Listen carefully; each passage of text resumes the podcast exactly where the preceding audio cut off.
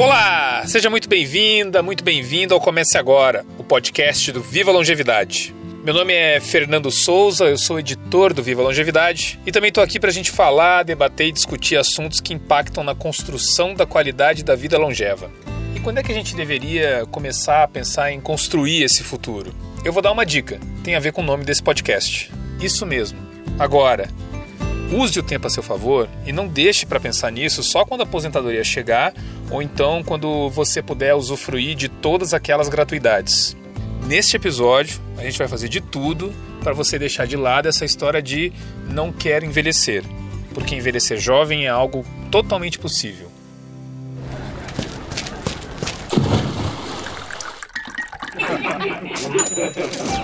Comece agora. Comece agora. Comece agora. Comece agora. Comece agora. Comece agora o podcast do Viva Longevidade. Bom, hoje a gente conversa com a psicóloga, pesquisadora e gerontologista Candice Pome. Ela faz um trabalho bem legal de mentoria para longevidade. Candice, seja muito bem-vinda ao Comece Agora. Obrigada. Prazer estar aqui com vocês. Muito bem, Candice. Então, vamos lá. Você costumava usar nas suas palestras uma frase atribuída ao Benjamin Franklin.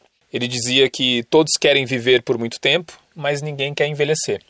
O que te faz querer envelhecer?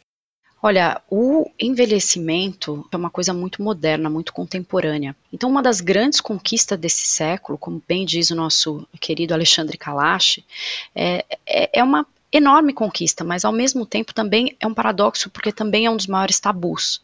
No meu caso, eu acho que é interessante envelhecer é, quase como se fosse a prova de que tudo deu certo, que as escolhas que a gente foi fazendo ao longo de cada etapa, cada ciclo de vida que a gente viveu, foram escolhas adequadas, escolhas corretas, coerentes com a vida longa que a gente é, vai ter de acordo com as expectativas. Então, querer envelhecer é uma mudança muito mais cultural e social é, do que uma tomada de decisão. Quanto mais a gente entender que a gente vai para esse destino, sim ou sim. Né? Se tudo der muito certo, a gente vai envelhecer. A gente precisa entender o que é esse destino. Em qualquer momento da vida, quando você deseja conhecer um destino, você, antes de ir para esse destino fisicamente, você compra um livro, você estuda a respeito do lugar, você olha tudo aquilo que você não pode deixar de ver, você fala com pessoas que já estiveram lá para você se preparar e tirar o melhor daquela experiência. No caso da velhice, que é um destino absolutamente inevitável, a gente não quer falar sobre isso não querer saber sobre esse tema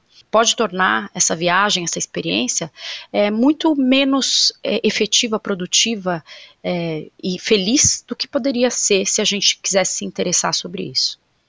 É, você disse na sua resposta que envelhecer é uma mudança mais é, cultural do que social.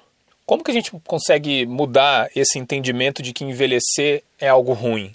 São algumas etapas eu acho que a primeira etapa é a consciência, né? A gente entender que esse é um destino inevitável. Quando a gente pensa em envelhecer, a gente tem muitos mitos na nossa cabeça, né? A gente acha que a pessoa que tem mais de 60 anos, ela é totalmente analógica, ela não entende nada de tecnologia, é uma pessoa totalmente dependente, é, é, é uma pessoa assexuada, né?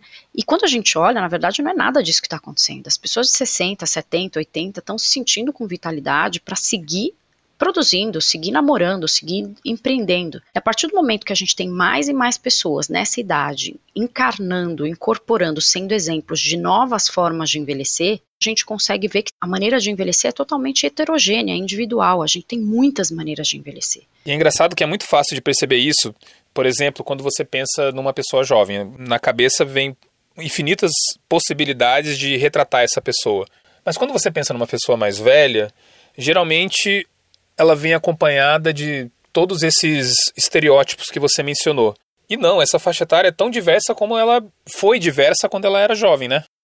Exatamente. Tem uma escola é, do envelhecimento moderno na Califórnia e eles falam de um tema muito interessante que é ninguém deu nome para essa fase da vida que a gente está vivendo, né?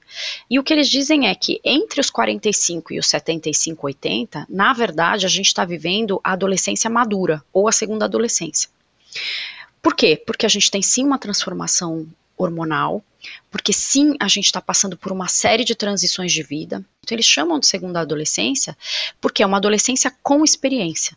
Né? E eles dizem que se você souber aproveitar este átrium da maturidade, que vai dos 45 aos 75, 80, esse átrium, esse momento que você pode parar para você olhar para si mesmo e reeditar a sua vida, é exatamente a base para uma boa velhice, porque a velhice ela vai acontecer a partir dos 80. E é essa maneira que a gente precisa olhar, é, uma, é uma, um enfoque, uma perspectiva mais moderna a respeito é, do envelhecimento, onde não coloca todo mundo dentro do mesmo baú. Candice, a gente tem feito lá no Viva Longevidade alguns materiais usando dados de uma pesquisa chamada Old Diversity. Essa pesquisa foi realizada com mais de 2 mil pessoas e ela mostrou que os entrevistados estavam preocupados em como eles vão se manter no futuro, seja pelo lado financeiro ou pelo lado da qualidade de vida, né, de como construir a qualidade de vida. Um dos mantras que a gente repete aqui no Comece Agora e também lá no Viva Longevidade é de que a gente tem que se preparar para esse futuro o mais cedo possível. Nunca é tarde demais, mas quanto mais cedo, melhor. É, sabendo das dificuldades que existem no nosso país, por que, que é tão difícil traçar um plano de ação para começar agora a construir esse futuro? O que acontece aqui no Brasil é que a gente tem uma importância é, desproporcional para aquilo que é físico. As pessoas estão muito pouco preocupadas em desenvolver o seu aspecto intelectual, em si, em fazer uma, um network de afeto que realmente o sustente ao longo da vida, é, ter um, um, desenvolvimento espiritual que é absolutamente importante, é quase que fundamental, um pilar fundamental para que a pessoa consiga é, se manter firme quando aspectos físicos falharem. Então, é muito difícil, tem muita dificuldade para a gente fazer isso, mas tudo começa com despertar e entender que a gente realmente vai viver muitos anos. E, Candice, você faz uma mentoria de longevidade, né? Que eu, eu imagino que ajude a, a despertar essa ideia de que a gente pode ter o espírito jovem por muito tempo, mas que não seremos jovens para sempre, né? Você pode falar um pouquinho sobre ela? Então, a mentoria em longevidade eu desenvolvi exatamente quando eu comecei a entender que a gente tem que se mobilizar, tanto é, iniciativa privada quanto os serviços de cuidado. Como psicóloga, eu percebi que tem muitos psicólogos, muitos coaches, muitos orientadores de carreira que estão voltados para essa primeira metade da vida. A minha mentoria de longevidade, o que ela faz é exatamente despertar as pessoas para esse processo e juntos a gente desenvolve um projeto, um plano é, para o próximo ciclo de vida independentemente da idade que a pessoa tiver. Então, eu tenho mentorandos com 34 anos, eu tenho mentorandos de 70. A ideia é que a gente se junte, sente para fazer uma avaliação, um diagnóstico de como essa pessoa está hoje na vida dela, sob é, oito aspectos, e a gente faça um diagnóstico e um, uma imersão em cada um desses aspectos, e daí a gente trace um plano juntos para ver o que, que essa pessoa quer atingir próximos, nesse próximo ciclo através desses oito pilares. A base dessa mentoria é que a gente construa milhagem e que a gente consiga se libertar das bagagens, que, são, que é tudo aquilo que nos aprisiona, que pesa ao longo da vida, que faz a gente olhar e falar assim: puxa, eu não posso fazer isso porque eu tenho que cuidar daquilo. E quantos anos você tinha na época que você se deu conta desse, desse processo e, e começou a desenvolver a mentoria?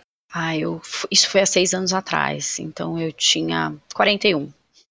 É, 41 anos é uma idade que geralmente se considera jovem para começar a se pensar nesse assunto. Como é que a gente consegue mostrar para essa população que está aí justamente nessa faixa etária, 30, 40 anos, a importância de começar agora, a vida que você quer ter para você lá no futuro? Se a gente tem o luxo de poder conviver com pessoas mais velhas que a gente, e quase todo mundo tem essa essa possibilidade, se a gente conseguir entender de maneira empática e se colocar no lugar dessas pessoas e entender, ter uma conversa franca com elas e começar a entender o que, que elas fariam diferente, que dicas elas dariam, né, do alto da, da idade delas e de, de, de, quem já passou por muitas coisas que a gente ainda não passou.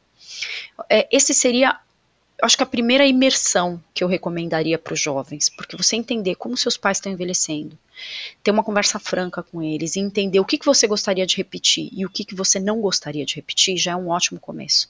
Sabedoria não se ensina, sabedoria se compartilha.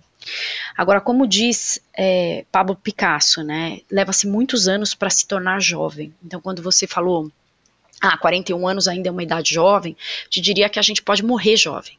Né? A gente pode morrer com uma cabeça é, querendo aprender. O consciente da curiosidade, para mim, é o consciente que vai é, diferenciar de maneira profunda a maneira pela qual você vai escolher envelhecer.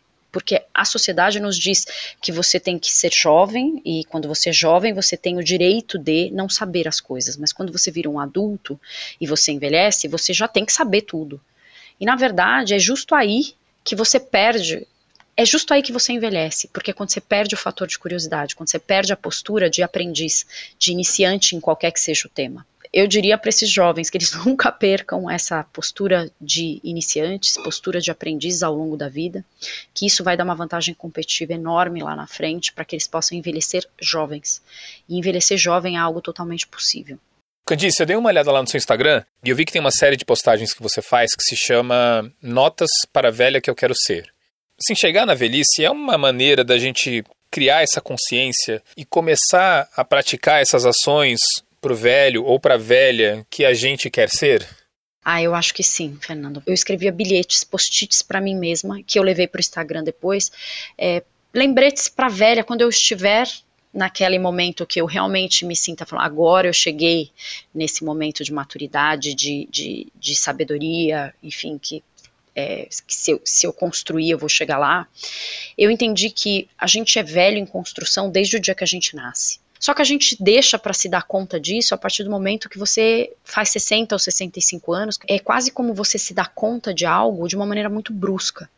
Então, eu acredito que a gente se imaginar como um velho ou uma velha em construção pode nos fazer, exatamente pelo que você me perguntou antes, a gente dosar a medida certa entre o carpe diem, o vamos viver a vida de hoje e o que eu quero programar para amanhã. Se eu me lembro todos os dias que eu tenho um objetivo é, de fazer ginástica, não porque eu quero ficar com a barriga sarada, mas porque eu quero aos 90 anos poder ainda estar tá tomando banho sozinha, ou amarrando meu próprio sapato, ou me vestindo sozinha, isso faz com que eu tome a decisão de não falhar na ginástica de não deixar de fazer meu exercício.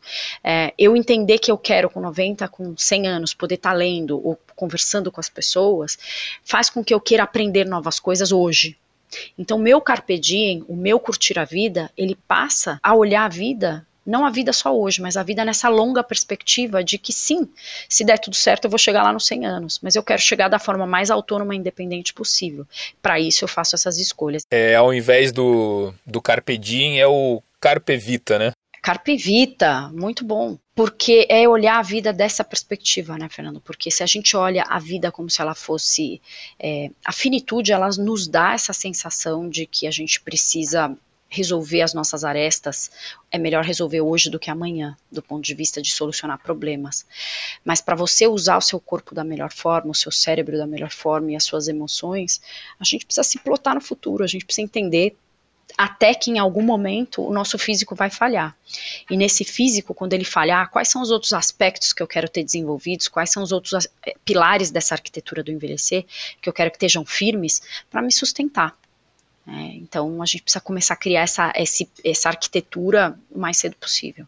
Muito bem, Candice. É, bom, caso a gente tenha conseguido tocar uma pessoa sobre a importância de se ver no futuro e a, a encarar o processo de envelhecimento como algo natural e inevitável, como ele realmente é, o que, que essa pessoa precisaria começar a fazer agora? Bom, primeira coisa é dar uma olhada em como você está, como você se sente. Faça uma autoavaliação, entenda quais são os aspectos que precisam de atenção e comece a trabalhar de maneira generosa nesses aspectos, não com um olhar de julgamento e de correção do que foi feito olhando para o passado, mas com um olhar de possibilidades, olhar para o futuro e pensar o que, que eu quero fazer diferente. Chegar nesse momento e entender-se em um momento de curadoria de si mesmo, de olhar e ter a possibilidade de reeditar sua vida para o próximo ciclo e pensar em como que você quer seguir fazendo coisas que você acha que estão corretas e que te fazem feliz, mas ter a liberdade de olhar para trás e falar: tem coisas que eu não quero carregar mais, tem coisas que eu quero fazer diferente, e se dá a chance de se tornar uma pessoa diferente. Se dá a chance de evoluir como pessoa em todos esses aspectos. Ser mais generoso consigo mesmo, se julgar menos e olhar para frente com um olhar de possibilidades. Tá certo, Candice. Olha, é, muito obrigado pela sua, pela sua atenção nessa entrevista. Foi um papo muito legal. E eu torço para que a gente tenha cada vez mais pessoas nessa caminhada para mostrar que o envelhecimento não é uma sentença. Ele é uma conquista e, portanto, tem que ser tratado como tal. Exatamente. Nossa, foi um prazer. Eu que agradeço a oportunidade, o espaço para a gente falar de algo que é tão importante, principalmente nesse momento atual que a gente vive no país. Então, obrigada mesmo. Falando nisso, papo bom, hein, pessoal? A Candice fala de uma maneira que faz a gente pensar: nossa, não é mesmo? Nunca pensei desse jeito, nunca olhei para isso. E uma das coisas que ela falou e que me deu esse clique foi a parte sobre não furar a atividade física que eu vou fazer amanhã. Eu digo isso porque eu tenho um compromisso com o Fernando de 2061, o Fernando de 80 anos. Aliás, Fernando de 80 anos, se você estiver me ouvindo agora, eu espero ter respeitado esse compromisso. O que eu quero dizer é que quando eu chegar aos 80 anos, eu espero poder tomar banho, trocar de roupa, amarrar os sapatos, fazer minha comida, fazer as compras, tudo sozinho, tudo por conta própria, justamente para conseguir aproveitar a vida longeva que a humanidade conquistou. Lá no Viva Longevidade a gente tem conteúdos que mostram como você pode viver a sua longevidade. Então vai lá, visita a gente para saber mais sobre o conceito de envelhecimento ativo e saudável, esse tema que a gente gosta tanto de falar. E aproveite e leia também todas as dicas sobre como construir aos poucos a qualidade de vida necessária para viver bem os possíveis muitos anos que teremos pela frente. Já sabe, acesse aí do seu celular ou então do seu computador o seguinte endereço: bradescoseguros.com.br barra Viva a Longevidade. Esse final é todo junto. E se você gostou desse episódio, fica aqui um pequeno pedido. Espalhe essa mensagem. Mostre para o seu amigo ou familiar que pensar no futuro é, no fundo, cuidar de você. E já que você ainda está por aqui, ouça também outros episódios do Comece Agora. Um grande abraço e até a próxima. Comece Agora, o podcast do Viva Longevidade.